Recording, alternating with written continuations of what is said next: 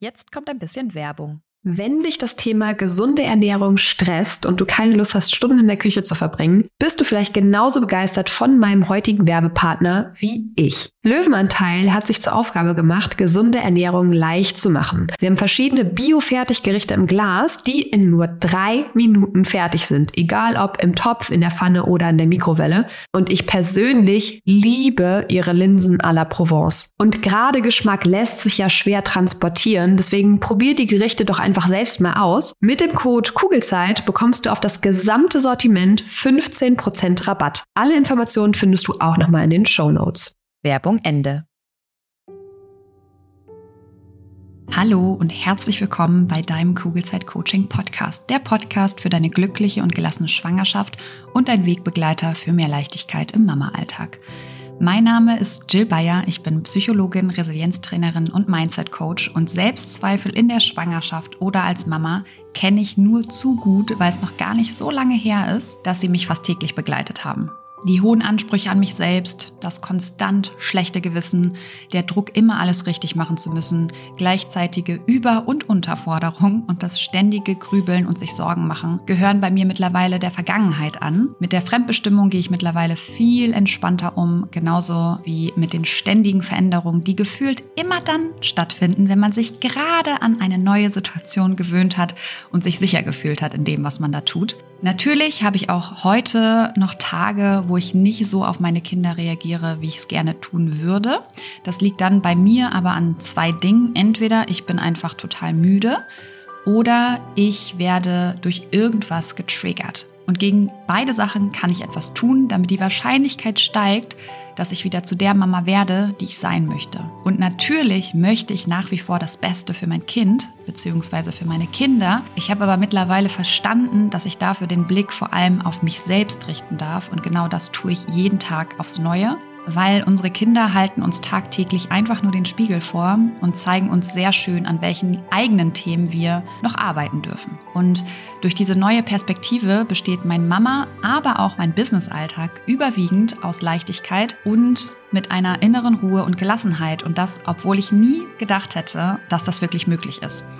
Hier im Kugelzeit Coaching Podcast und natürlich auch in meinen Online-Kursen und Live-Coachings bekommst du einfache, handlungs- und ressourcenorientierte Strategien und Tools an die Hand, die dir helfen, genau dasselbe zu erreichen. Wenn du schwanger oder bereits Mama bist und du dich wieder leicht und unbeschwert in deinem Alltag fühlen möchtest, dann bist du hier genau richtig und ich freue mich sehr, dass du heute wieder mit dabei bist. Heute habe ich die liebe Julia zu Gast. Julia ist Mama einer kleinen Tochter und ist durch ihre authentische Art und vor allem durch den offenen Umgang mit ihren Gedanken bei Instagram zu einer ja, Mama-Influencerin geworden, würde ich sagen. Und heute nimmt sie uns mit auf ihren emotionalen Weg zum Mama-Werden. Angefangen über die Sorgen und Ängste im Kinderwunsch, über die Schwangerschaft und dann erzählt sie über den Start ins Mama Leben. Ein Start, bei dem ja sich die Vorstellung von der Realität teilweise sehr unterschieden hat. Es ging los mit einem anderen Wochenbett als gedacht, hin zu Stillschwierigkeiten und Schlafproblemen. Wir gehen aber noch tiefer und Julia berichtet eben auch von ihren Selbstvorwürfen, wann sie sich selbst abgewertet hat, wann sie mit schlechtem Gewissen kämpfen musste und über den teilweise allgegenwärtigen Gedanken, dass sie eine schlechte Mama ist. Julia hat sich dann irgendwann für den Online-Kurs entschieden, weil die Stressmomente nach der Schwangerschaft ja leider nicht einfach aufhören, sondern eher im Gegenteil mit Kind sogar eher mehr werden. Und wie sie aktuell mit stressigen Situationen umgeht und was sich alles durch den Kurs bei ihr verändert hat, erzählt sie dir gleich. Außerdem spricht sie darüber, wie sie selbst den Druck aus verschiedenen Situationen nehmen kann mittlerweile, wieso sie sich ähm, viel weniger verunsichern lässt von zum Beispiel Kommentaren oder Ratschlägen von anderen, wie sie es hinbekommen hat, weniger an sich zu zweifeln und wieder mehr auf ihr Bauchgefühl zu hören. Liebe Julia, vielen, vielen Dank für dieses ehrliche und ähm, tiefgründige Gespräch. Ich denke, mit dieser Folge nimmst du vielen anderen Schwangeren und Mamas eine Menge Druck alleine, weil sie merken werden, dass sie eben mit ihren Problemen und Situationen nicht alleine sind ähm, und vor allen Dingen eben auch nicht mit ihren Empfindungen.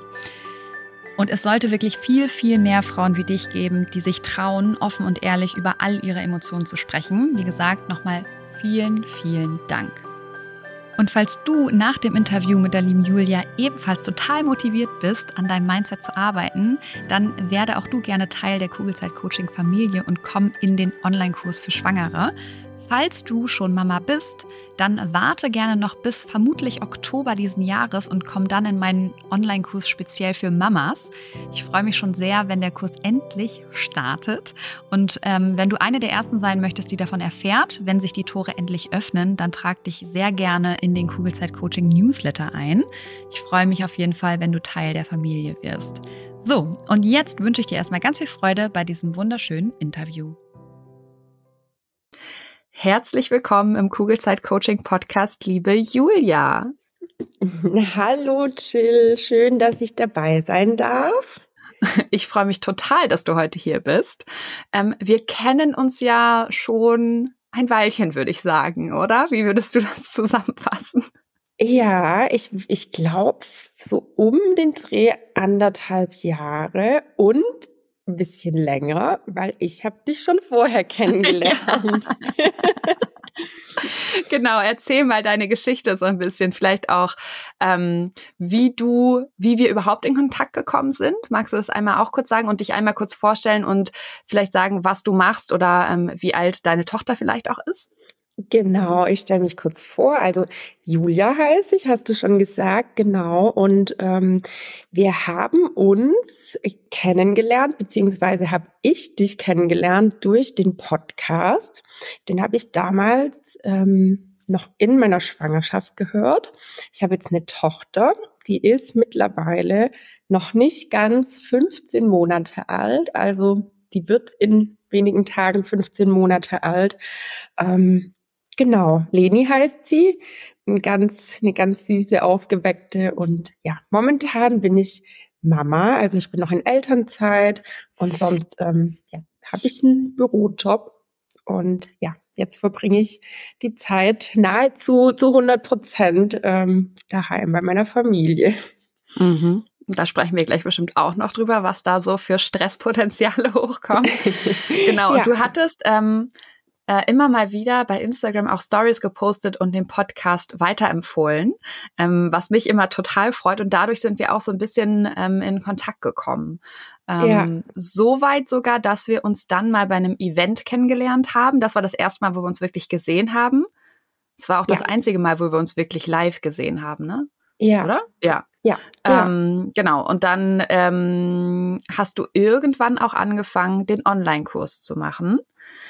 Genau. Weißt du noch, warum du dich für den Online-Kurs entschieden hast? Beziehungsweise haben wir bei dir ja ähm, so eine Kombi gemacht. Ne? Du hast den Online-Kurs gemacht und hast quasi ähm, Zusatzstunden dazu gebucht, sodass wir auch immer mal wieder ähm, über deine Themen rüber gucken konnten. Warum hast ja. du dich damals für den Kurs entschieden, den du ja nicht in der Schwangerschaft gemacht hast? Genau. Ich würde ich würd auch noch ein bisschen vorher starten. Ja, gerne. Und ähm, ganz kurz für die Zuhörer noch. Ähm, ich hatte ähm, den Podcast ja immer auf Instagram empfohlen. Ich habe da so einen Mami-Account, nenne ich es mal, der auch Genau, das müssen wir vielleicht auch, da, genau, der ist gar nicht so klein, der Mami-Account. Nee, also der, der, der wächst halt, genau. Und ähm, da habe ich dann auch immer gedacht, weil ich einfach so viele Aha-Momente und Learnings hatte, auch allein schon nur in Anführungszeichen durch den Podcast und mir da eben auch ganz viele Mamas immer schreiben. Also mein Account lebt halt stark von diesen Mama-Gefühlen, vom Austausch, wie es einem so geht. Und für mich ist es ja auch alles komplett neu. Ich bin auch zum ersten Mal Mama geworden. Und da dachte ich dann immer, hört diesen Podcast an von der Chill, der, der wird euch helfen. genau.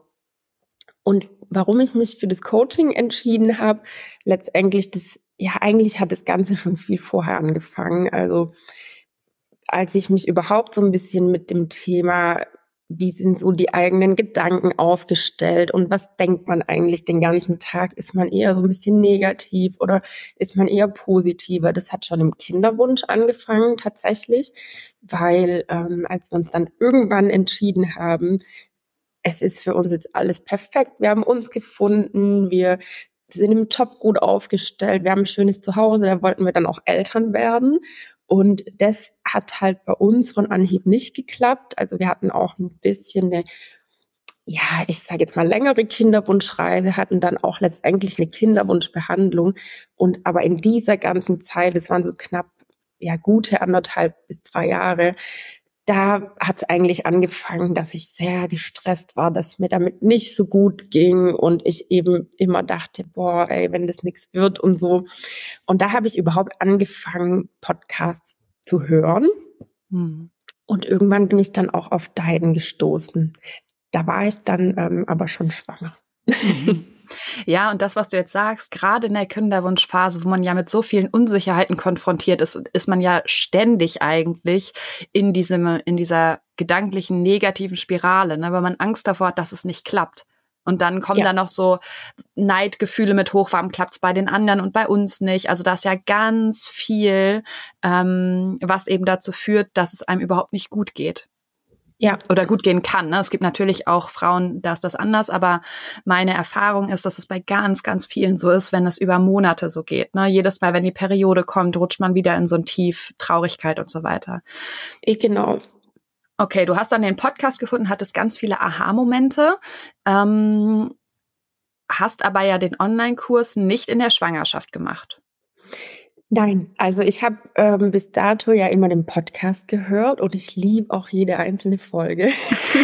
ich, muss, ich muss auch dazu sagen, für mich war das dann immer so, ich, ich bin viel spazieren gegangen in der Schwangerschaft. Das hatte ich so etabliert von der Kinderwunschzeit, weil so in meinen Pausen vom Büro und ich dachte so, ja, Bewegung und bisschen dein Körper fitti halten. Dann war auch Corona, man saß ja nur daheim und dann habe ich immer Kopfhörer rein, habe Podcast gehört und ähm, ich war auch in der Schwangerschaft, muss ich tatsächlich sagen, also ich hatte einige so Momente in der Schwangerschaft, wo ich wirklich dann auch sehr unsicher war, Angst hatte, das, was mit meinem Baby ist und so, da erzählst du auch ganz viel drüber.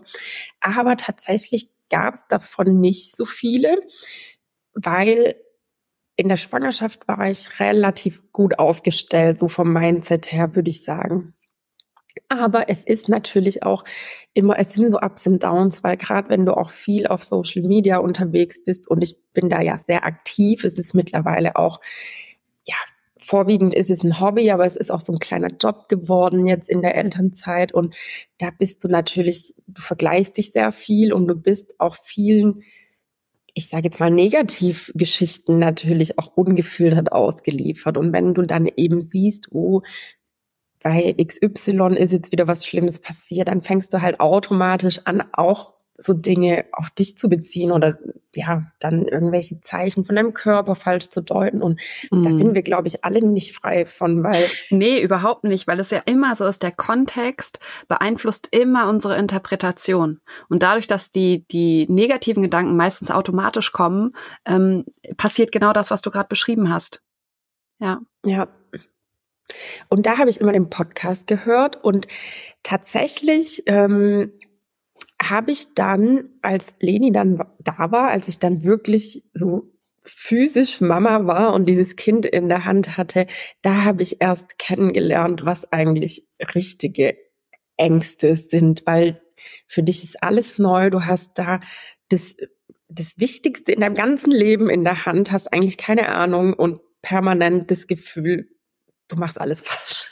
Mhm.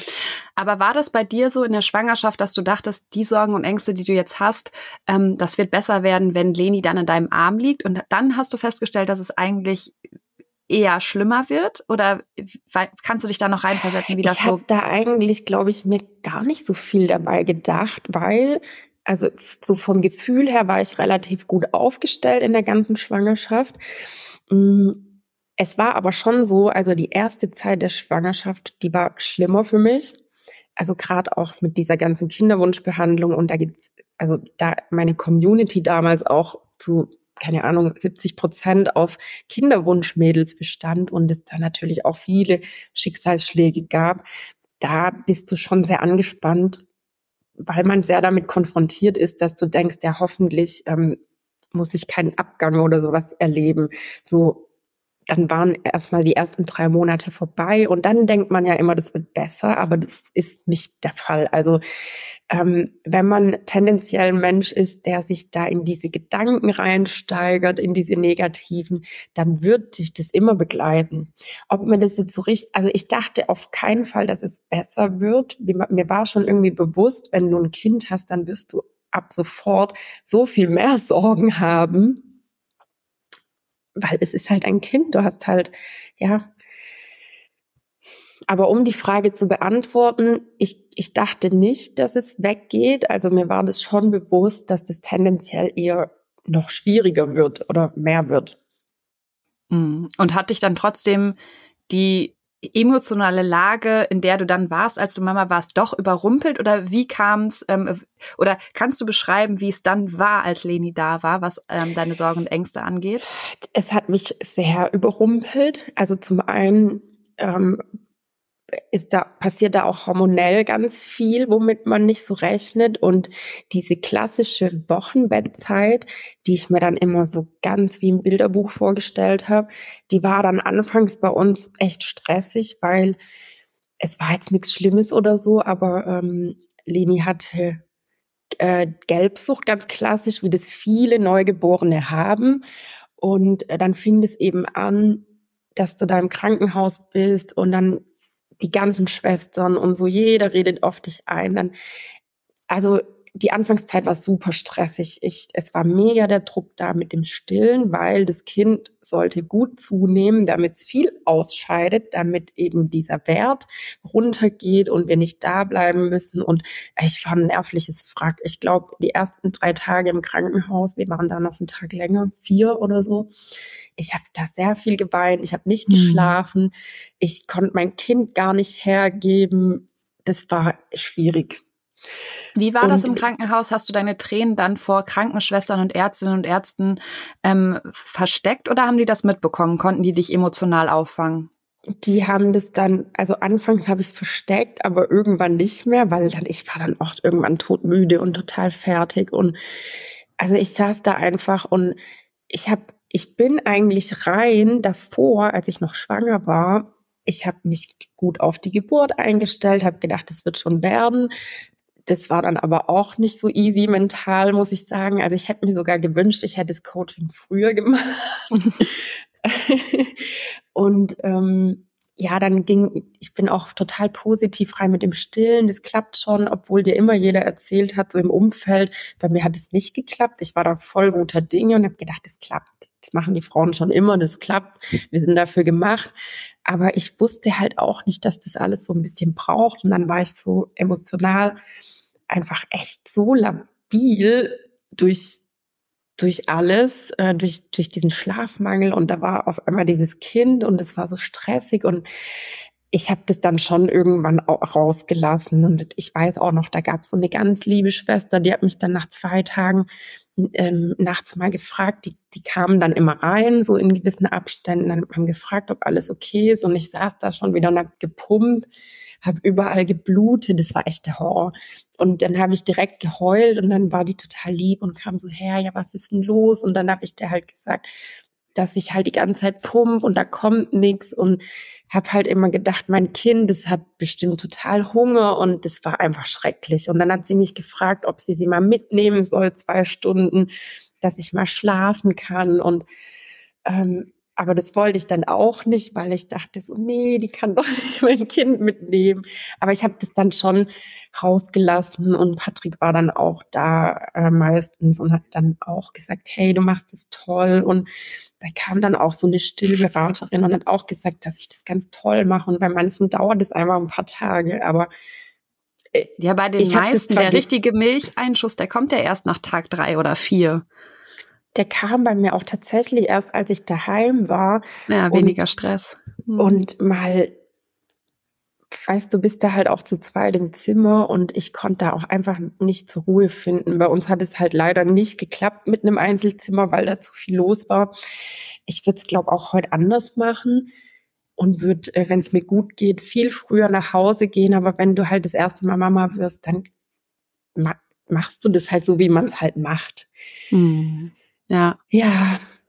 Okay, und wie kam es dann, dass du dich ähm, für den Kurs entschieden hast? Weißt du noch, gab es irgendwie einen, ähm, eine Situation, wo du gesagt hast, okay, ich mache das jetzt? Oder äh, wie, wie sah es aus? Kannst du dich da noch dran erinnern? Ja, also es gab keine bestimmte Situation, aber ich habe irgendwann gemerkt, ähm, dass man ja auch selber ganz viele Baustellen so aus der Kindheit hat. Und ich habe mir einfach gesagt, hey, ich, ich möchte so diesen Ballast nicht an meine Tochter weitergeben. Und ich möchte nicht in meiner Unsicherheit zum Beispiel so eine Mama werden, die dann immer Angst hat, ihrem Kind nichts zutraut oder sich schwer tut, sie abzugeben an Oma, in die Kita später. Und dann habe ich gedacht, hey, ich glaube, du musst ein bisschen an deinen Sorgen und Ängsten arbeiten. Und klar, ich habe immer deinen Podcast gehört, ich habe dich kennengelernt und ich verfolge ja auch deine Arbeit, was du so tust. Und dann habe ich gedacht, komm, ich kann ja eigentlich nur gewinnen. Ich investiere da jetzt rein und probiere das mal aus. Sehr schön. Mhm. Ähm, und du hast jetzt gerade gesagt, du willst deine Päckchen nicht an deine Tochter wiedergeben. Hast du so wiederkehrende Themen bei dir erkannt? Ähm, ja, also schon dieses stark sich verunsichern lassen. Das, ähm, das ist bei mir, glaube ich, ein ganz großer Punkt. Und das ist auch was, was man üben muss. Also sprich, dass du ähm, eigentlich ich habe immer gemerkt, vom Gefühl her weiß ich ja eigentlich, was richtig ist in dem Moment. Und dann gab es immer wieder Situationen, wo ich halt stark an mir gezweifelt habe, durch Dinge, die von außen kommen. Ich habe aber dann auch später gelernt, dass es nicht unbedingt das ist, was auf uns einprasst von außen, sondern dass es eher darum geht, wie du halt selber damit umgehst. Und das waren einfach so viele Kleinigkeiten. Ich habe einfach gemerkt, ähm, am Anfang denkst du so, du wirst Mama, ja, jetzt ist alles neu, aber irgendwann bist du sicherer. Aber ich würde sagen, es kommen ja immer neue Themen und je älter die Kinder werden, umso, also es wird immer schöner, aber es wird auch schwieriger, weil Leni hat ja jetzt auch total ihren eigenen Kopf. Du kannst ja irgendwann, am Anfang sind die so klein, da hast du noch vieles in der Hand. Und ähm, ja, das ging dann zum Beispiel los mit dem Schlafthema. Ich habe einfach gemerkt, dass ich auch oft schnell ungeduldig werde und dann aber auch gleichzeitig mich so ein bisschen bestraf. Hey, warum wirst du denn nicht geduldiger oder warum hast du sie jetzt mal angemotzt oder so? Das ist ja ein Kind, die versteht es ja nicht und das war dann einfach so eine Spirale aus Stress und dann wieder ein schlechtes Gewissen und ein Thema von mir ist eben dieses, dass ich schnell ein schlechtes Gewissen bekomme. Und indem ich das meiner Tochter vielleicht unbewusst vorlebe, wird sie vielleicht später auch so eine Unsicherheit entwickeln. Und das, das waren so Punkte, wo ich gesagt habe, nee, ähm, das muss einfach nicht sein. Hm. Ja, und merkst du da denn schon einen anderen Umgang? Also kommt das schlechte Gewissen vielleicht weniger oder hast du einen anderen Umgang gefunden, wenn es denn mal kommt? Ja, definitiv. Also ich habe ja jetzt das Coaching geht ähm, acht Wochen. Richtig, genau. Mhm. Ähm, ich habe das jetzt fast durch. Also ich bin bei dem letzten Modul und man lernt ja bei dir viele Methoden kennen. Also es ist ja so aufgebaut, dass du erstmal rausfindest, was stresst dich überhaupt, was macht dir Sorgen. Und dann baut es ja immer weiter auf, bis du letztendlich kennenlernst, hey, was, was sind so deine Triggerpunkte, was bist du für ein Mensch, was macht dich angreifbar, sage ich jetzt mal. Und dann lernt man eben ganz tolle Methoden kennen, wie du das in dem Moment auch merkst, aber das bedeutet natürlich auch Training. Also man macht jetzt nicht den Kurs und dann ist die Welt komplett anders. Das wäre schön, oder? Ja. Du startest da quasi in, in äh, genau in ein neues Mindset. Ne? Du baust dir eine neue, ähm, einen neuen Grundstein tatsächlich auf. Oder wie würdest du es beschreiben? Ja. ja, auf jeden Fall. Also ich würde sagen, das Coaching ist so die Basis, dass du erstmal weißt, wie kann ich daran arbeiten und vor allem noch wichtiger, wie merkst du das in dem Moment? Überhaupt. Und das hat sich halt stark verändert, so die Wahrnehmung und die Selbstreflexion. Es ist ja gar nicht so, dass dir das nie wieder passiert. Und ich glaube, das wird auch niemals so sein.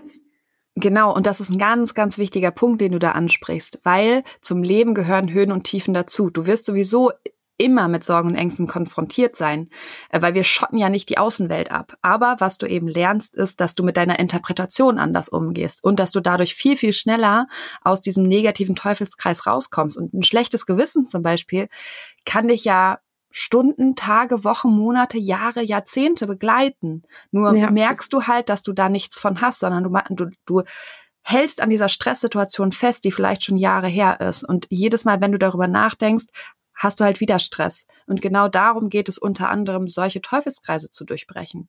Genau. Oder im besten Fall eben in einer akuten Situation, in der du gestresst bist, wie zum Beispiel eine Einschlafbegleitung, das dann wahrzunehmen und den Druck rauszunehmen, damit sofort der Stress ähm, runterreguliert wird. Ja.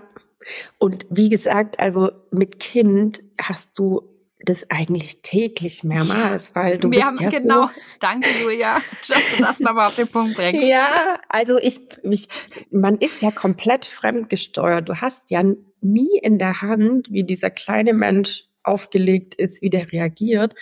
Und willst du wirklich Klar, die werden irgendwann älter und schlafen dann gut, aber das dauert Jahre. Also will man jeden Tag so gestresst sein, will man jeden Tag denken, boah, nee, äh, nachher geht's wieder an die Einschlafbegleitung und Zähneputzen ist ja auch voll schrecklich und es ist ja wie mit allem oder es, es sind so banale Dinge. Ich glaube, oft ist einem das gar nicht bewusst. Ich meine, jeder kennt, glaube ich, die Situation, wenn du vielleicht mit einer Freundin da sitzt und mal so beobachtest, was da passiert und du denkst, ah, jetzt reagiert sie schon extrem gestresst ihrem Kind gegenüber und sie selber nimmt es gar nicht wahr und es passiert uns ja auch. Aber weil sie das in der Situation gar nicht kann. Ja, kann sie es auch nicht da, ändern. Genau, und da lernst du eben über diese Methoden, dass dir selber erstmal bewusst wird, okay, ich bin jetzt gestresst und warum ist es so? Und wie kann ich jetzt ad hoc eben daran was ändern? Und das ja. macht schon extrem viel aus. Ja, und ich finde das Beispiel, was du gerade gebracht hast mit der Einschlafbegleitung und dem Zähneputzen, was da eben auch ganz oft passiert ist, der Abend läuft immer gleich ab und wir als Erwachsene ändern aber nichts daran. Und dann mhm. wundern wir uns aber, wieso die Zahnputzaktion und die Einschlafbegleitung trotzdem noch so stressig ist. Und genau darum geht es, solche Situationen aufzubrechen, weil man muss erstmal verstehen, oh, Zähneputzen stresst mich echt enorm.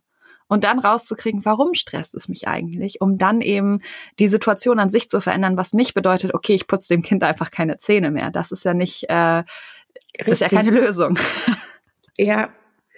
Und ähm, du wirst es ja auch nie ändern können. Ich hatte gestern erst nämlich das Beispiel auf meinem Account, da hatte ich ein süßes Video aufgenommen, wie Leni, Stimmt, mit dem Zähneputzen. Wie Leni mir die Zähne putzt und wir hatten da total Spaß.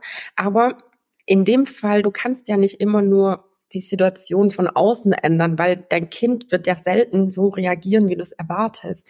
Das kann jetzt schon so was Greifbares sein, dass du einfach auch die, die Situation an sich änderst, also das spielerisch machst, aber es kann ja trotzdem sein, dass dein Kind da weiterhin keine Lust drauf hat. Und dann musst du eben dran arbeiten, okay, wie gehe ich damit um? Lasse ich das jetzt wirklich mich stressen, dann endet es im Desaster.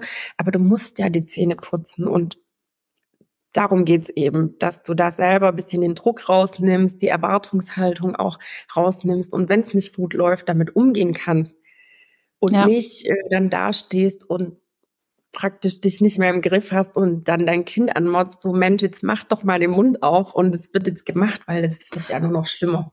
Und danach kommt nämlich dann auch noch das schlechte Gewissen. Richtig. Ne, dass man wieder so gehandelt hat, wie man nicht handeln wollte. Ja. Genau. Ja. Sehr schön. Dabei hat dir der Online-Kurs geholfen. Ja. Sehr schön. Weißt du noch, ab wann du so die ersten Unterschiede im Alltag gemerkt hast? Ich finde tatsächlich, man merkt die schon relativ schnell. Also als ich die ersten ein, zwei Module gemacht habe.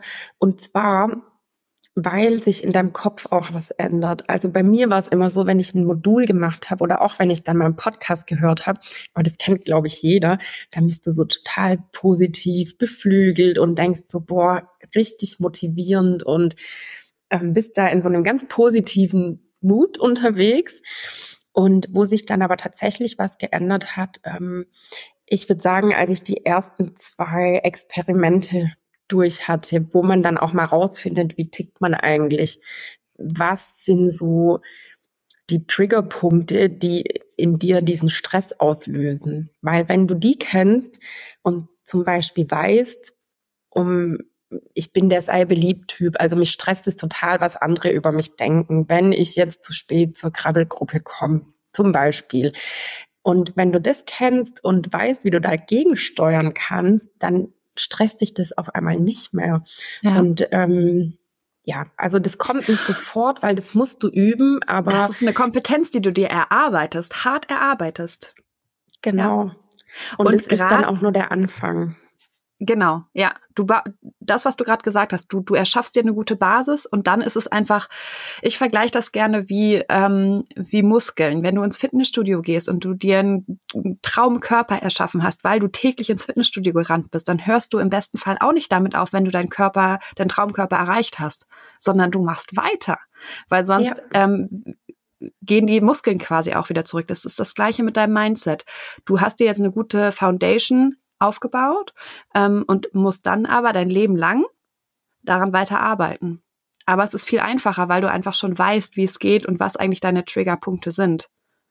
Und irgendwann entwickelst du ja auch Routinen. Also du ja, erklärst genau. es ja auch schön im Kurs, dass man eben gewisse Dinge über sechs oder acht Wochen lang trainieren muss, tun muss, etablieren muss und dann passiert es auch automatisch. Genau.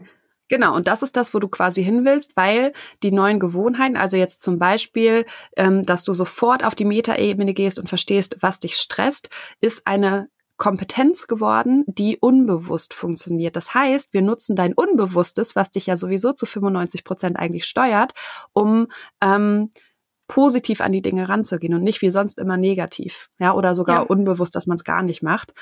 Hm Ah, jetzt hatte ich gerade eine Frage, die ich wieder vergessen habe.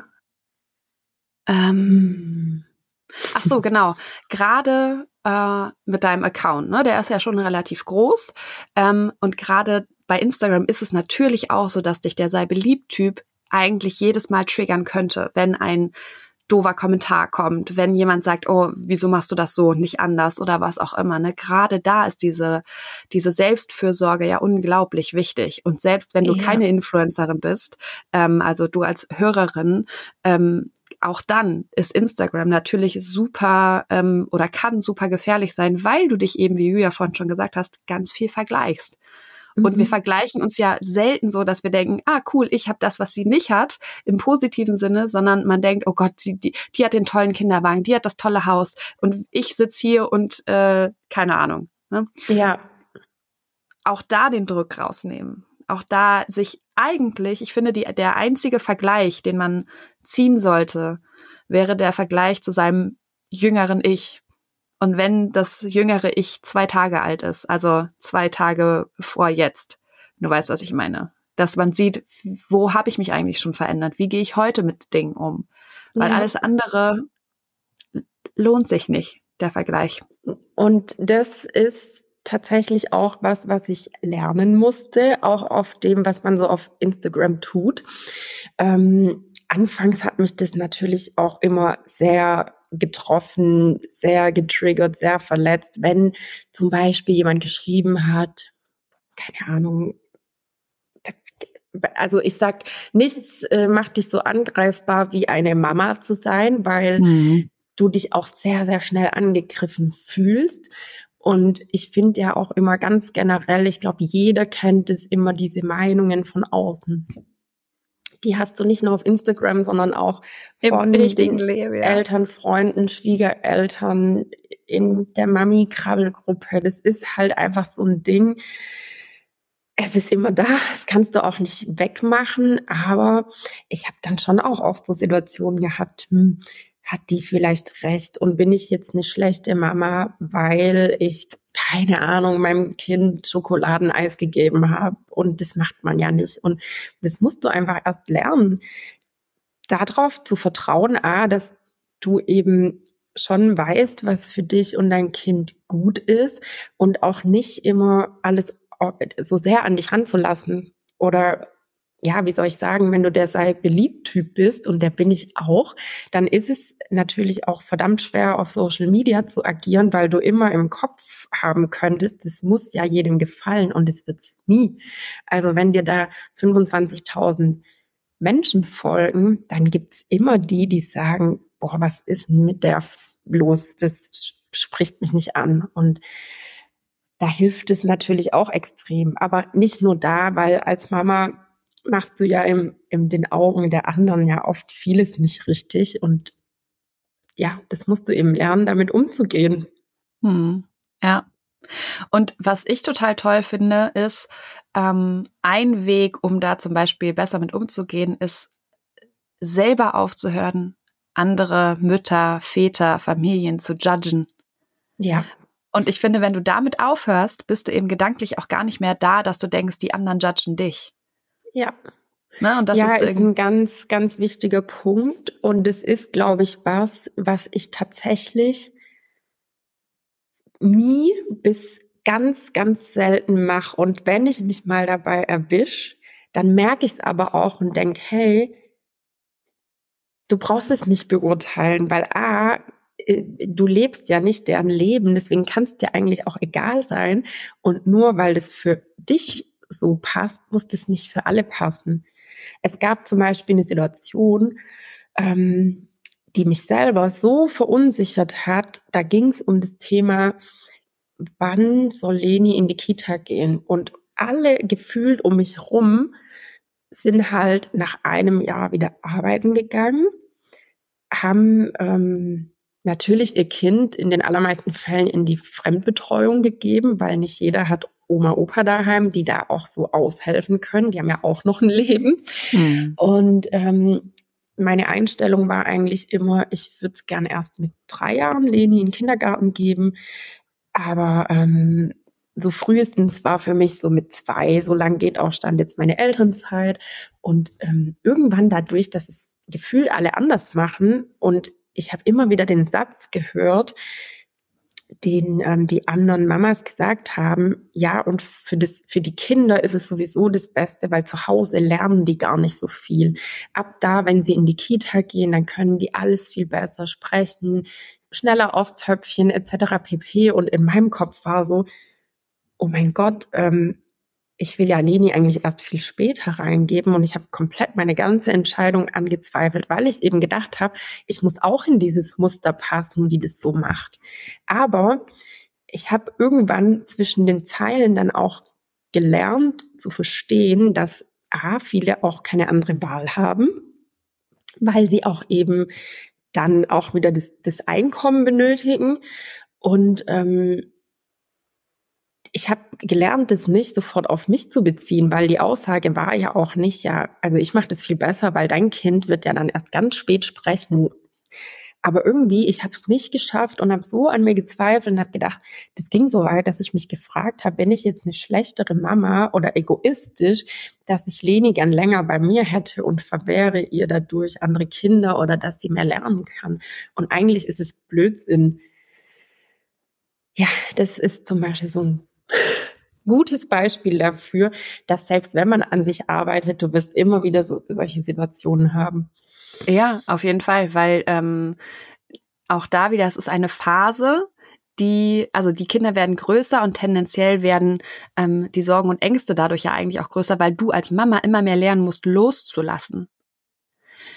Ist das denn jetzt ein akutes Thema ähm, und hast du schon einen anderen Umgang damit gefunden? Also würdest du sagen, ähm, es stresst dich nicht mehr so, weil du, keine Ahnung, irgendeine Methode angewandt hast? Es stresst mich jetzt auf jeden Fall nicht mehr so. Es hat mich eine Weile gestresst. Es war auch nicht nur in dem Moment, sondern ich habe da über längeren Zeitraum immer so mit mir gehadert. Aber ähm, klar, ich habe dann irgendwann angefangen zu hinterfragen, warum stresst mich das jetzt so und was denke ich eigentlich würde sich verändern, wenn ich jetzt zum Beispiel anders handeln würde und habe mir da einfach so gewisse Fragen gestellt und bin dann zum Entschluss gekommen, a, dass es andere auch gar nicht interessiert, wie wir das machen, sondern das entsteht eben in diesem Gespräch und was ich da alles rein interpretiere. Aber ja. die Person XY hockt ja jetzt nicht für zwei Wochen jeden Abend mit ihrem Mann zu Hause und sagt, ja, also die Julia, das geht ja gar nicht, dass die ihr Kind erst mit drei in den Kindergarten geht.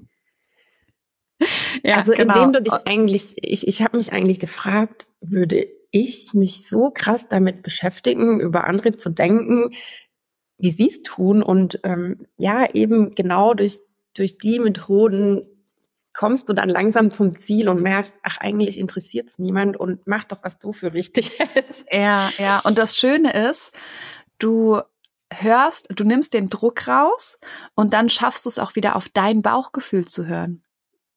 Und dein Bauchgefühl ist ja, du möchtest Leni so und so lange bei dir haben. Ja. Ne, und da passt ja dein Instagram, äh, Instagram-Name ja auch wieder total schön. ja. Den kannst du mal kurz nennen, falls äh, irgendjemand ähm, von den Hörerinnen zu dir rüberhüpfen möchte. ja, also ihr findet mich unter Bauchgefühl unterstrich Journey. Das stammt noch aus meiner Kinderwunschzeit. Genau, alles klein geschrieben. Und ja, und das ist aber ja, das ist einfach auch ein schöner Name, weil es ist, glaube ich, ganz, ganz wichtig, gerade als Mama, wieder zu lernen, auf das eigene Bauchgefühl zu hören. Ne, in der Schwangerschaft ja. natürlich auch, schon im Kinderwunsch auch. Ähm, aber diese geballte Ladung, die kommt dann, wenn du Mama bist, weil von allen Seiten mhm. irgendwas kommt. Ähm, und wenn du es da geschafft hast, im besten Fall schon im Kinderwunsch und in der Schwangerschaft dein Bauchgefühl wieder mehr zu etablieren, fallen dir genau solche Situationen, wie du sie gerade beschrieben hast, einfacher, weil du weißt, ja. ich achte auf mich, und gucke, was mir am besten tut, weil dann bist du auch weniger gestresst und dann signalisierst du das natürlich auch deinem Kind. Eben. Und auch, was ich zum Beispiel auch gelernt habe, ist eben dieses Hinterfragen, was stresst mich gerade? Und du hast mir dann, wir hatten ja einen Mix aus ähm, Online-Coaching und auch ähm, Direct-Coaching. Genau. Du hast mir dann ja auch solche Fragen gestellt. Ähm, was passiert denn im schlimmsten Fall? Und indem man einfach auch mal die Dinge zu Ende denkt und nicht in dieser Angst da gefangen bleibt. Ich meine, klar, was passiert? Ich habe mich dann beispielsweise entschieden, bevor Leni zur Welt kam, hieß es immer, drei Jahre bin ich daheim, vorher nicht. Natürlich mit der Option, vorher auch ein bisschen wieder arbeiten zu gehen, aber ich gebe sie vorher erstmal nicht in die Betreuung. Und dann habe ich mich aber irgendwann entschieden, sie mal einfach mit zwei Jahren anzumelden, weil ich habe ja die Option zu gucken, klappt es schon, traue ich es ihr schon zu, wie läuft die Eingewöhnung. Also e, es passiert ja nee, also bei allem, was du tust, passiert ja eigentlich nichts Schlimmes. Aber wir Menschen neigen eben dazu, uns immer gleich das Schlimmste auszumalen. Und es gibt halt eben einen Satz, der, der ist bei mir so präsent, der kommt von dir, glaub nicht alles, was du denkst. Und manchmal ja. denke ich auch nur da dran und dann verpufft sich das schon wieder bei so kleinen Dingen. Ja, dass das gerade einfach nur in meinem Kopf existiert. Ja, genau. Aber wir denken dann immer, das sind Fakten. Dabei sind es nur irgendwelche Hypothesen, die wir ausstellen. Ja. Mhm. Und wenn du das einfach mal verinnerlicht hast, dann ähm, wird es dir irgendwann auch egaler, was andere denken. Weil A, hast du gelernt, so viel denken die gar nicht darüber nach, weil die denken viel mehr über sich selber nach als ja, über dich, so. weil ja. die die gleichen Baustellen ja. haben. Und du lernst aber auch, dass selbst wenn jemand was denkt, mein Gott, dann denkt das halt. Ja. Der, das, der, der Gedanke verflüchtigt sich ja auch wieder, weil keiner hockt da dran und denkt eine ganze Woche über das nach, was er bei dir im Krabbelkurs oder auf Instagram gesehen hat. Ja, total. Und ich That's finde, das it. gibt so viel Freiheit, oder? Ja. Du kannst eigentlich machen, was du willst, weil es interessiert eigentlich niemanden. Genau. Und vor Wochen war das für mich zum Beispiel auch das Schlimmste, jemanden mal abzusagen oder was auszuschlagen. Und wie oft, Jill, mussten wir von beiden Seiten unser Coaching verschieben oder absagen. Mhm. Das wäre für mich weltschlimm gewesen, weil ich gedacht habe, boah, ist die jetzt enttäuscht und was denkt die von mir? Und jetzt ist es einfach so, ich bin halt Mama, da kommt was dazwischen. Ich, sorry, ich muss dir absagen und dann ist es erledigt und mein Tag geht weiter. Ich hätte mir früher über also mindestens den ganzen Tag Gedanken gemacht. Und ähm, ich habe ja auch gelernt, auf meine körperlichen Anzeichen zu achten. Und als ich, als dieses Thema das erste Mal aufkam, ist mir total schwer gefallen, überhaupt zu beschreiben, wie sich das anfühlt, wenn ich gestresst bin. Und heute weiß ich zum Beispiel, bei mir ist es sofort, ich krieg so ein flaues Gefühl im Magen und Bauchschmerzen, weil ich mir so einen Kopf mache und schnellerer Puls und, und solche Dinge da hätte ich das früher gar nicht deuten können. Ja. Und jetzt kannst du es und jetzt kannst du viel schneller aus diesem Teufelskreis aus, austreten, sozusagen, ne? Ja. Ja, total schön. Hat dich denn am ähm, Online-Kurs ähm, irgendwas überrascht? Ja, vieles. also, als ich also so ein ganz großer Überraschungsmoment war, dass ich anfangs echt auch überlegt hatte, das gebe ich zu, mache ich denn jetzt, weil mein Tag ist so voll. Man ist ja auch gern irgendwie auch zu bequem für sowas ja. oder findet immer Ausreden. ich ich habe keine Zeit dafür. Und ähm, mich hat tatsächlich auch überrascht, wie gut sich das einbinden lässt und wie gut mir das tut. Und wenn du eben auch die Effekte merkst, dann machst du das gern. Mhm. Ja, sehr schön. Ähm, das, das war so ein Moment, ähm, weil anfangs hat mich das auch ein bisschen gestresst, so, mh, hm, du musst jetzt noch dein Modul machen, dann musst du das Experiment machen, aber irgendwann geht es von alleine. Und ähm, natürlich gab es auch Momente, wo ich es auch mal hab schleifen lassen. Und das war dann aber auch okay. Genau, das ist es. Also selbst auch wenn du da wieder mit so einem Schwarz-Weiß-Denken rangehst, ähm, hast du wieder total viel Stress. Und letztendlich geht's nur darum, dass du es hinkriegst, eine neue Gewohnheit aufzubauen. Und da sagt man, wie gesagt, man braucht so ungefähr 66 Tage jeden Tag und dann hast du diese Gewohnheit etabliert. Und wenn du in diesen acht Wochen halt mal nicht jeden Tag reflektierst oder deine Experimente machst, kannst du dir das so vorstellen, als dass der Zeitraum einfach ein bisschen länger wird.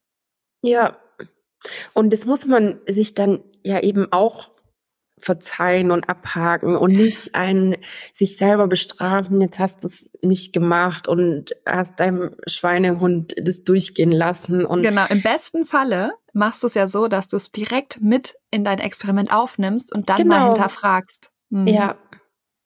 Und ich hatte eigentlich ganz viele so Überraschungsmomente, gerade bei diesem Aufschreiben merkst du einfach so, wie tick ich eigentlich und egal welche Themen da drin stehen, eigentlich sind es ja oft dieselben Sachen. Also das, was daraus resultiert und was mich auch sehr überrascht hat, ist, ähm, dass ich immer eigentlich dachte, ja, mich stresst so viel von außen.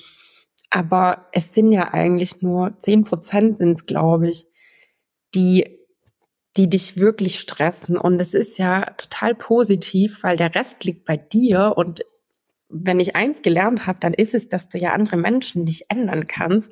Aber du kannst eben ändern, wie du damit umgehst oder auch, was du selber eigentlich da alles für Geschichten kreierst, die, die dann eben zu 90 Prozent auch negativ sind, weil wir, also wir fühlen uns einfach alle schnell angegriffen. So ticken wir einfach. Und du kannst dich ja auch einfach mal fragen, vielleicht war es ja positiv gemeint. Ich hatte nämlich gestern ein Gespräch mit jemand auf Instagram, einen kurzen Austausch. Ich hatte nämlich, äh, ich habe öfter so einen Kummerkasten und mache ganz gern so Fragerunden, weil ich auch gern andere Mamas damit so motiviere, auch ein bisschen umzudenken. Und äh, da, da hat eine reingeschrieben, dass es sie eben nervt, dass ihr immer gesagt wird, dein Kind ist aber gut im Futter, also so ein bisschen pummelig. Und ähm, dann hat mir eine andere geschrieben, mich hat das immer total aufgeregt, weil das eine Freundin von ihr mal gesagt hatte. Aber ähm, es war eigentlich positiv gemeint, weil die Person selber die Erfahrung gemacht hat, dass das Kind immer sehr äh, zierlich war und dann krank wurde und dann wurde das ganz schnell zum Problem. Mhm. Aber man musste einmal kurz irgendwie drüber sprechen, bis derjenige gemerkt hat, es war gar nicht böse gemeint. Mhm, ja. Und aber in deinem eigenen Kopf fütterst du halt lieber den schwarzen Wolf und denkst, boah, die hat gesagt, mein Kind ist dick. Ja. Und dann ist es ja nicht nur das, sondern du interpretierst da halt noch mehr rein. Ne? Was ist, wenn ja. mein Kind immer dick bleibt und gehänselt wird und, und so weiter und so weiter. Du bleibst sofort in diesen Was ist, wenn's hängen. Ja. Und das, obwohl die Intention eigentlich nett war. Und ich finde, das kann man auch super gut auf Schwiegermütter übertragen. Ähm, weil wir wollen halt voll oft, wenn wir eine Schwiegermutter haben, mit der wir uns nicht so gut verstehen, ähm, dass die sich ändert. Aber wie du schon gesagt hast, das können wir sowieso nicht, ne? Ähm, die wird sich was? auch nicht ändern. Nein. Außer sie würde zum Beispiel ein Coaching machen und ja. an sich arbeiten und dann klar, dann könnte sie sich auch noch ändern. Ähm, ich glaube nur, der Generation über uns, denen ist das gar nicht bewusst. Na, weil die leben ja auch noch auf so einem Stand, dass man sich nicht mehr ändern kann, wenn man, keine Ahnung, Alter XY erreicht hat. Ja. Ähm, durch ähm, die Neurowissenschaft wissen wir, dass das Quatsch ist. Also auch eine 90-Jährige könnte, wenn sie wollte, sich noch verändern. Ähm, aber bei dem Schwiegermutterthema ist es ja eben so, wir können sie nicht verändern. Also wir sowieso nicht. Sie könnte es vielleicht, aber wir können sie nicht ändern. Deswegen ist der Umgang damit, wie wir mit ihr umgehen, viel wichtiger, weil den können wir immer ändern. Und wenn sie einen blöden Kommentar bringt, ähm, können wir unsere Interpretation ändern. Und das ist genau das mit dem Beispiel, was du gerade gebracht hast. Entweder ich interpretiere sofort rein, sie hat das gesagt, weil sie denkt, ich mache irgendwas nicht gut genug. Oder aber die Intention könnte sein, sie möchte eigentlich nur, dass es meinem Kind gut geht. Ne? Und wenn man von der positiven Intention der anderen ausgeht, dann kann man diesen doofen Kommentar auch einfach zur Seite lassen und denken, ja, okay, sie will das Beste. In meinen Augen ja. ist das aber was anderes und dann ist aber auch gut. Dann ich hat sich die Schwiegermutter ja. immer noch nicht geändert, aber Du hast deinen Umgang damit geändert. Die meint es aber meistens auch nicht böse. Nee. Zum Beispiel sagt sie auch öfter mal, oh Gott, das arme Kind hm. hat total Hunger. Früher hätte ich sofort auf mich bezogen, warum ist mein Kind arm? Also ist die jetzt arm dran, weil ich ihr nichts zu essen gebe, weil ich jetzt nicht so eine gute Mutter bin, aber das ist gar nicht der Fall. Also wirklich nicht, sondern ich kann in meinem Fall sagen, dass äh, sie einfach die Leni auch so arg liebt, fast so wie ich ja. oder genauso und die will auch, dass es ihr gut geht. Und in der Situation hat Heleni gerade wirklich Hunger. Also nicht dieses klassische, wenn sie klein sind und weinen, dass immer alle sagen, boah, das Kind hat Hunger und das nervt auch. Ja, ich weiß, aber die ist ja schon älter und die hatte wirklich Hunger und ich kam vom Einkaufen und das Essen war gerade erst in der Mache und Kinder haben ja keine Geduld. Aber früher hat mich extrem getriggert, dieses arme Kind, weil ich einfach denk, ich gebe mein Bestes. Wie kannst du sagen, dass mein Kind arm dran ist? Ja. Aber heute ist es einfach, es ist so eine Floskel, die man halt sagt. Sie sagt damit nicht, dass ich eine schlechte Mutter bin. Genau, und, und, und das ist nämlich der Punkt. Du interpretierst rein, dass du keine gute Mutter bist. Und ja. das hast du gestoppt. Du brauchst diesen Gedanken nicht mehr, weil der bringt dich ja nicht weiter. In und der das Situation denke ich auch tatsächlich fast gar nicht mehr. Hm. Ja, und das ist auch gut, weil dieser Gedanke, ähm, ich kann verstehen, dass ganz viele Mütter den haben, weil du willst ja einfach das Beste für dein Kind. Das ist halt einfach so. Und dadurch entsteht natürlich auch viel Druck. Ähm, aber dieser Punkt mit dem, mit dem schlechten Gewissen oder immer zu hinterfragen, ob man jetzt alles richtig gemacht hat, die Situation, über die du nachdenkst, die ist ja schon Vergangenheit. Die kannst du sowieso nicht mehr ändern. Was du dadurch aber kreierst, ist quasi schlechtes Gewissen, Gereiztheit mhm. ähm, und du machst den Tag kaputt, weil du denkst, du bist keine schlechte Mama. Und dann siehst du natürlich auch überall die Anzeichen, wo du keine gute Mama bist. Weil so funktioniert ja. unser Gehirn. Unser Gehirn guckt immer, was denke ich? Ah, okay, ich gehe davon aus, ich bin keine gute Mama. Wo stimmt das denn überall? Wo bin ich denn keine gute Mama? So funktioniert unser Gehirn. Und wenn du das aber umdrehst und zum Beispiel sagst, okay, wo war ich denn heute total toll als Mama? Dann wirst du auch da ganz, ganz viele Sachen finden. Richtig. Ja. Und was mir da auch extrem geholfen hat, du hattest mich damals, glaube ich, gefragt, ähm, ob ich denke, dass meine Mama eine schlechte Mama ist, die ja auch hunderttausend Fehler gemacht hat. Und das denkt man eben nicht. Also ja. ich spreche jetzt auch von, äh, nicht natürlich von Familien, wo extrem viel schief läuft, so mit Gewalt und solchen Dingen. Aber selbst Aber dann. auch dann. Ja, selbst dann hatten wir darüber gesprochen, man nimmt jetzt mal so den Worst Case, das Allerschlimmste, und dann ist es ja trotzdem so auch psychologisch gesehen, dass diese Kinder ihre Eltern aber nicht als schlechte Eltern empfinden. Nee, sondern die Kinder machen dann draus, ich habe was falsch gemacht. Aber meine Mama Genau. oder mein Papa ist immer noch toll. Aber das sind jetzt Extrembeispiele, aber äh, also kein Kind der Welt wird, weil du kleine Fehler machst oder mal ungeduldig bist oder dein Kind anmotzt oder eben genervt bist von deinem Kind. Das ist ja menschlich. Du darfst ja auch mal genervt sein. Ich meine, Ja. Genau, es geht ja auch nicht darum, dass du nie wieder genervt bist oder nie wieder gestresst bist, sondern es geht dann um den Umgang damit. Auch Ja. Leni zum Beispiel zu sagen, du Leni, ich bin hier gerade sauer geworden, weil das Glas Wasser umgekippt ist. Das hatte aber nichts mit dir zu tun, sondern weil ich gestresst bin. ja. Ne? Und das ist, ja, und das ist so lustig. Gestern Abend, also gestern waren Lilly und Mia beide den ganzen Tag schlecht drauf, sodass irgendwann Henrik und ich auch echt kurz vorm Ausrasten waren. Und dann abends beim Abendbrot haben Henrik und ich uns halt angezickt und dann äh, meinte Lilly so, ich glaube, Mama und Papa sind gestresst. Echt? Das waren wir. Wie Ja, das ist? Tolle ist, drei. Und das Tolle ist eben, sie hat schon verstanden, und das war mir so wichtig, sie hat verstanden, dass das nie was mit ihr zu tun hat. Aber voll der schöne Moment, oder? Total. Danach waren die Wogen auch sofort geglättet, weil es so war, wow, ja. Und das, das ist das, was ich mir auch für meine Kinder wünsche, dass sie verstehen, ja klar, Mama zickt sie auch mal an. Aber das hat nichts mit mir als Person zu tun, sondern das liegt daran, dass Mama gerade irgendwie viele Themen mit sich rumschleppt. Ja. Und weil das ist ja das genau der Punkt. Ähm, bei uns war es so, wenn unsere Eltern mit uns geschimpft haben oder irgendwas war, haben wir als Kinder überlegt, oh, was habe ich denn falsch gemacht? Weil ich nicht verstanden habe, dass meine Eltern ihre eigenen Päckchen getragen haben. Mhm. Mittlerweile wissen meine Töchter das oder Lilly versteht es, Mia ist einfach noch zu klein. Aber das ist so, so wichtig, weil wir alle haben, wenn's, wenn wir es runterbrechen, immer den Glaubenssatz, wir sind nicht gut genug. Ja.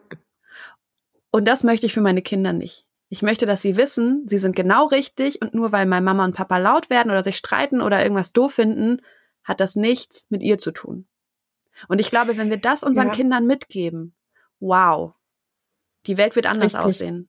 Und es war zum Beispiel, um so auf die Frage von ganz am Anfang zurückzukommen, war das halt irgendwann so ein Moment, dass mir, also klar, wenn man sich mit diesen Themen so ein bisschen beschäftigt, dann weiß man, dass wir alle diese Glaubenssätze und das verletzte innere Kind haben. Und ich wusste einfach, ähm, dass ich da bewusst daran gehen möchte, dass, dass es mir eben gut geht. Und ähm, das war ja auch, man definiert ja ein Ziel am Anfang von diesem Kurs oder relativ am Anfang. Und mein Ziel war eben, wenn es mir gut geht, dann geht's Leni auch gut. Und wenn ich immer gestresst bin und äh, ich immer ja meinen negativen schwarzen Wolf fütter, was wir alle gern tun, ähm, dann werde ich einfach die nächsten Jahre immer sehr, sehr, sehr gestresst sein. Und ich möchte nicht, dass Leni immer eine gestresste Mama vor sich hat. Hm. Und das wird sie natürlich auch haben, aber dann ist mir eben wichtig, ähm, wie wir gemeinsam damit umgehen, wie ich damit umgehe. Genau. Und das, was du ja im besten Fall jetzt durch den Kurs gelernt hast, ist, dass dein Stresslevel nicht mehr ständig so hoch ist. Ja. Und dass, wenn Stress da ist, dass du es eben sofort merkst und gegensteuern kannst. Und ja, auch dann wirst du weiterhin Stress haben, nur nicht mehr in dieser ständigen Intensität und Dauer. Und Stress gehört zum Leben dazu. Es geht eher um den Umgang damit. Ja. Und das hat sich einfach bei mir um Welten verbessert. Hm, Sehr schön. Wie sieht's denn aus? Würdest du den, den Online-Kurs wieder buchen, jetzt wo du weißt, was ähm, du erwarten kannst? Weil das ist ja ganz oft das Problem, dass es halt so eine Blackbox ist. Du weißt nicht, was du bekommst. Und es gibt halt auch viele Online-Kurse auf dem Markt, die eine absolute Katastrophe sind. Ja, jederzeit. Aber also ein Grund ist auch, dass ich weiß, jetzt muss ich aufpassen, wie ich das verpack oder dass ich nichts Falsches sage. Du hast halt eben auch diesen psychologischen Hintergrund. Mhm. Und ich, das war zum Beispiel für mich auch ein ganz wichtiger Punkt, dass ich weiß, ich kann da was Gutes erwarten. Also nicht, dass per se jeder, der das gelernt hat von Grund auf oder studiert hat, es gut macht, aber ähm, es gibt mittlerweile sehr, sehr viele Coaches, die zig Kurse anbieten und das war mir wichtig. Und man kriegt ja durch den Podcast, der völlig umsonst ist, auch schon ganz viele Einblicke. Also du gibst ja da auch schon Methoden an die Hand im Podcast, die man anwenden kann. Und ähm, deswegen war es für mich nicht ganz Blackbox, aber ich würde den Kurs jederzeit wieder machen, weil der kann dich einfach nur weiterbringen. Also weil eben durch die Methoden und durch dieses tägliche Arbeiten und die Fragestellungen, die du gibst, wird man eben rangeführt, rauszufinden, was stresst mich. Und mhm. du schreibst es dir auf in den acht Wochen und vielleicht wird man das weiterführen, aber selbst wenn man das nicht macht, bist du dann irgendwann an dem Punkt, dass du das bewusst wahrnimmst und dann sitzt du auch mal dran und denkst nochmal über eine Situation schematisch nach, so wie man es halt im Kurs gelernt hat. Was hat mich denn gestresst? Was steckt denn dahinter? Und was für eine Geschichte habe ich mir dann erzählt? Und dann weißt du, ah, okay, das war wieder nur dein sei perfekt Typ oder sei beliebt Typ. Und dann löst, löst sich das auch ganz schnell in Luft aus und auf und du bist nicht drei Tage davon noch unbewusst gestresst, was ja auch passieren kann. Ja, und drei Tage kann auch wenig sein, ne? Ja, und ich bin zum Beispiel ein Typ, ich nehme mir schnell die Dinge sehr zu Herzen, dann liegst du halt auch mal abends dran und denkst da ewig drüber nach und kannst nicht schlafen und zickst deinen Partner an, dein Kind, die Schwiegermutter, obwohl niemand was dafür kann, weil es irgendeine Situation gab, die dich so aus der Bahn geworfen hat, emotional. Ja, ja. Ja, das passiert total oft. Ja, umso schöner, dass das bei dir ähm, alles bewusster jetzt stattfindet, beziehungsweise deswegen auch gar nicht mehr so doll. Ne? Ähm, mhm. Und du hattest jetzt nochmal den Podcast angesprochen. Das ist mir auch nochmal ganz wichtig zu erwähnen. Ähm, alle Methoden, die im Podcast ähm, zu finden sind, sind, sind kein Teil ähm, vom Online-Kurs. Das sind tatsächlich ganz, ganz andere, tiefergehender Methoden. Ähm, würdest du sagen, dass du einen Unterschied erkannt hast zwischen dem Podcast und dem Online-Kurs? Ja, definitiv, weil du im Kurs eben wirklich aktiv dran arbeitest und das jeden Tag, weil ich habe deinen Podcast schon ewig gehört, bevor ich das Coaching gemacht habe. Und ähm, der Podcast war dann oft da bin ich ehrlich, dieses, ich bin kurz motiviert und jetzt denke ich positiv, weil die Chill hat mich jetzt eine halbe Stunde mental total motiviert. Aber wenn du nicht dran arbeitest, dann verpufft es einfach. Ja. Und das ist eben auch ein Learning oder ein, ja, so ein positiver Aspekt an dem Kurs, weil du dann eben deine Gedanken schon etabliert hast und das schaffst du nicht mit dem Podcast. Und es sind ja. auch eben ganz andere tiefergehende Methoden und auch ganz viel psychologisches Hintergrundwissen, wie wir Menschen eigentlich ticken. Ja, sehr schön. Das hilft ja auch. Ja. ja. Okay, Julia, dann würde ich dir gerne meine allerletzte Frage stellen. Stell dir mal vor, alle Schwangeren, alle Mamas, vielleicht auch alle Frauen im Kinderwunsch ähm, könnten dich jetzt hören. Was würdest du ihnen gerne mitgeben wollen? Also für mich ist eine absolute Key Message, dass man wirklich auf sein Bauchgefühl hören soll und auch darauf vertrauen kann, weil wenn, also so ein ganz großes Geschenk ist einfach diese Verbindung zu deinem Kind und deine Intuition und Mama sein ist was, was niemand von uns irgendwie gelernt hat, aber das ist einfach da. Und wenn du nicht so viel auf dieses Außen hörst, du, du machst eigentlich, du kannst eigentlich so viel gar nicht falsch machen. Und wenn du, wenn du was falsch machst, dann ähm, wird es keine gravierenden Auswirkungen haben. Das ist so eine Message. Also, dass man einfach wieder lernt, auf sich und sein Gefühl zu vertrauen, ähm, dann macht man schon zu 90 Prozent eigentlich alles richtig. Das sind sehr, sehr schöne abschließende Worte. Vielen Dank, Julia. Vielen Dank auch für deine Zeit.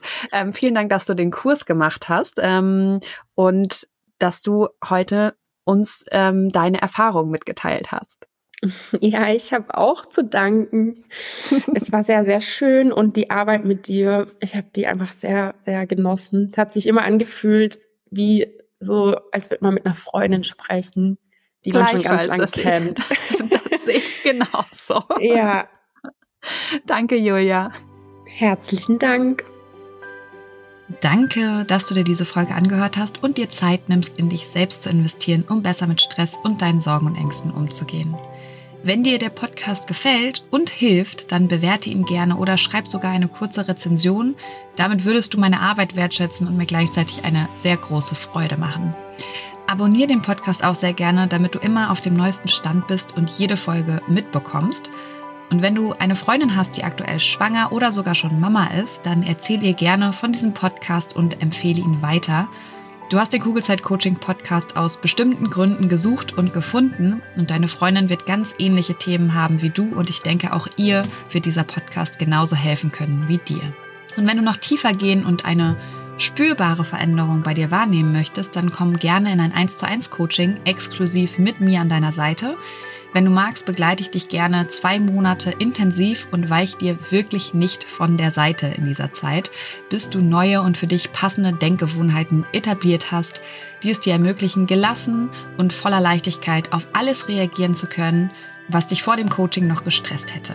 Wenn du lieber alleine und trotzdem angeleitet an deinem Mindset arbeiten möchtest, dann schau dir gerne mal meine Online-Kurse unter kugelzeitcoaching.de an oder Falls du gerne liest, kann ich dir mein erstes Buch Kugelrund und glücklich sehr ans Herz legen. Ansonsten kannst du auch gerne bei Instagram unter kugelzeit.coaching vorbeischauen und wenn du schon bei Instagram bist, schreib mir doch gerne, wie dir die aktuelle Folge gefallen hat. Was nimmst du für dich mit und wenn du weitere Themen hast, die hier im Podcast besprochen werden sollen, dann melde dich auch sehr gerne, damit ich weiß, was dich wirklich interessiert. Wenn du magst, hören wir uns nächste Woche wieder. Bis dahin auf ein schönes Bauchgefühl. Ich glaube an dich und du solltest es auch tun. Deine Jill.